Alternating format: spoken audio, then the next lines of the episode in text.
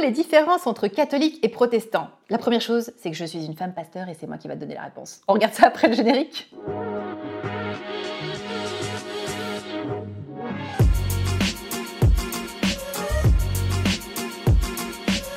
Voilà, je m'appelle Karina Costa, je suis auteure, théologienne, pasteur de l'Église réformée. Mais t'inquiète pas, je suis aussi catholique, puisqu'en fait mon père est catholique. En fait, à vrai dire, je, m'estime être plutôt chrétienne. Et d'ailleurs, ce que je développe, c'est un christianisme universaliste, parce que c'est ce que je crois profondément. Mais on va s'intéresser à ces différences, et puis j'espère qu'on terminera à la fin par voir ce que nous avons véritablement en commun, parce que c'est quand même ça le plus porteur.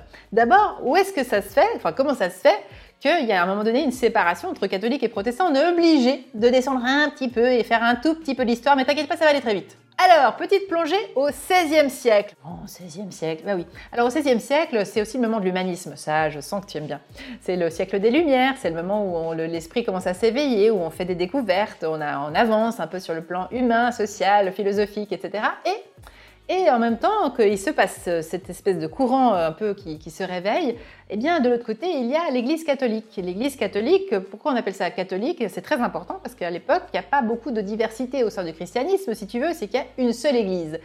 Catholique, ça signifie tout simplement universel en grec. Catholicos, c'est universel parce qu'il n'y en a pas d'autre. Ce qui n'est pas tout à fait vrai, puisque en fait, juste euh, un siècle avant, si je ne m'abuse, il y a déjà eu une petite scission entre les chrétiens d'Orient et les chrétiens de l'Occident, si tu veux. Mais bon, quand on est en Occident, je ne sais même pas s'ils sont tout à fait au courant de ça. En tout cas, au sein de l'Église, il se passe quelque chose, il y a un peu une dérive. Ça, euh, même les catholiques peuvent le reconnaître aujourd'hui.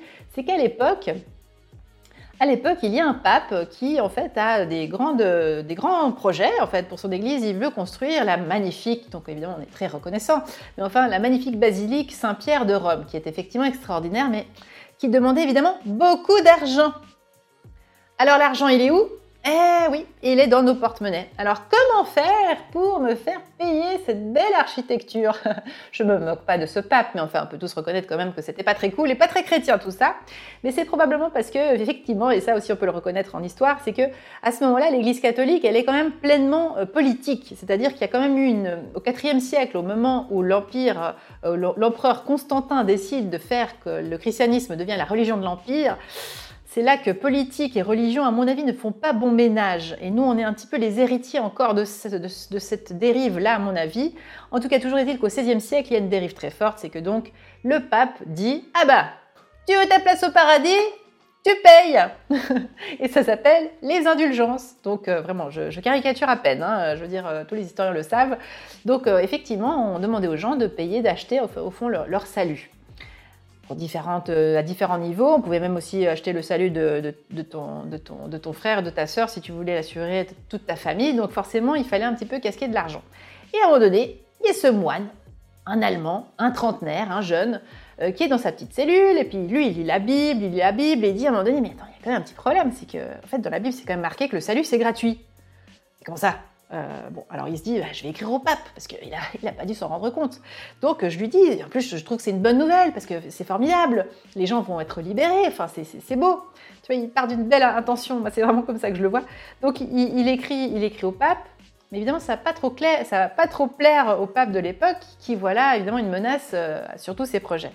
Va s'en suivre énormément de débats, de discussions, je ne vais pas m'arrêter là-dessus. Donc Luther va même écrire ses fameuses 95 thèses, il va les placarder sur son église, en tout cas c'est comme ça que le raconte la tradition. Mais malheureusement, ça va aboutir à une excommunication, c'est-à-dire qu'en fait, l'Église va dire, eh bien, Martin Luther, tu ne fais plus partie de l'Église catholique, tu es excommunié, tu es banni.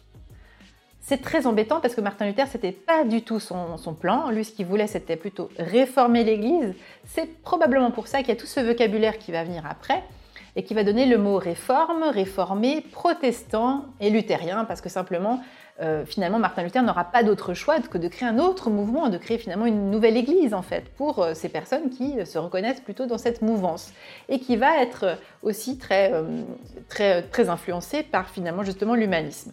Donc, à partir du moment où euh, cette scission va se produire, Martin Luther va commencer des changements profonds dont nous sommes les héritiers et qui vont faire ces différences entre protestants et catholiques, dont beaucoup demeurent encore aujourd'hui, mais qui franchement sont moindres avec le temps. La, première chose, tu l'as compris, c'est donc cette histoire du salut, c'est de dire, mais au fond, l'amour de Dieu est offert gratuitement à tous les êtres humains. vraiment depuis juste quelques années, même le pape a dit oui, c'est vrai, c'était quand même vrai cette histoire-là. Donc tu as même là-dessus qui finalement a créé la scission, on est finalement d'accord.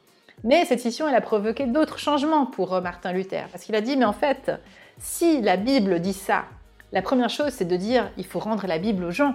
Donc euh, Martin Luther va bénéficier d'une invention dans le siècle dans lequel il vit, c'est l'imprimerie. C'est comme si aujourd'hui, euh, bah, justement, il découvrait Internet et puis qu'il disait Waouh, c'est génial, on va inonder le monde entier de, euh, de la Bible en fait. On va la traduire aussi dans la langue des gens, parce qu'à l'époque, les gens n'avaient pas accès à la langue, c'était écrit en latin alors que les gens parlaient déjà un vieux allemand ou du vieux français, donc euh, c'est révolutionnaire. Martin Luther va dire maintenant on va tout traduire, comme ça les gens pourront lire directement. Donc c'est aussi très beau, il dit voilà en fait les gens doivent avoir directement accès à la parole de Dieu. Et ça c'est complètement révolutionnaire, ça veut dire du coup on n'a plus besoin finalement du, système religieux de, de l'Église à l'époque, qui demeure encore aujourd'hui, mais donc lui il va dire mais en fait on n'a plus besoin de pape. Parce que si tout le monde peut lire la Bible, on n'a plus besoin d'avoir quelqu'un qui dit c'est comme si, c'est comme ça, parce que lui-même on a souffert, Martin Luther, il dit non. En fait, euh, la Bible, c'est quelque chose qu'on doit partager ensemble. Il y a plusieurs interprétations possibles finalement. Donc euh, il faut que tout le monde ait accès. Donc ça veut dire aussi qu'on réduit la, la hiérarchie. En fait, il n'y a plus de hiérarchie. Et c'est ça chez les protestants. Donc nous, on n'a pas de pape, on n'a pas d'évêque. Quoique ça dépend un petit peu parce que finalement chez les luthériens c'est quand même un peu resté, chez les anglicans aussi, donc euh, tu vas même chez les protestants il y a un petit peu des nuances aussi, mais par exemple dans les mouvements réformés euh, on a vraiment une espèce d'horizontalité, en fait les décisions se prennent euh, comme dans un parlement en fait avec des représentants à la fois des pasteurs et, puis des personnes de la société civile, des bénévoles, on va dire ça comme ça. Donc c'est vraiment une, quelque chose qui est très différent, c'est la, la, structure hiérarchique des églises. Bon ça c'est pas forcément peut-être le plus, le plus saillant, mais voilà, donc on disait d'ailleurs, euh, je crois que c'était euh, Castellion, qui est aussi un réformateur de l'époque, disait finalement, on est tous des papes, une Bible à la main. C'est une jolie manière de le dire un autre changement fondamental, c'est que du coup, il n'y a plus de curé, il n'y a plus de prêtre. Il va inventer un autre mot parce que du coup, les, réformateurs vont avoir tendance à dire bah, nous, on veut vraiment retourner vers ce que dit la parole et enlever finalement la structure religieuse et revenir à ce que disaient finalement les, Écritures et donc le, Jésus lui-même. Et au fond, il dit bah, Jésus parle beaucoup du côté pasteur, berger. Donc, ils vont appeler les pasteurs des pasteurs, et puis le pasteur n'aura plus l'ascendant finalement sur, euh, sur l'assemblée, le peuple de Dieu. Et donc, par exemple, on n'a plus, chez les protestants, on n'a pas du tout de confession. Donc euh, il n'y a pas de confessionnal, un protestant ne va pas voir euh, son pasteur pour euh, obtenir une absolution ou pour obtenir un pardon en faisant, voilà, je sais pas, des prières un pèlerinage ou autre.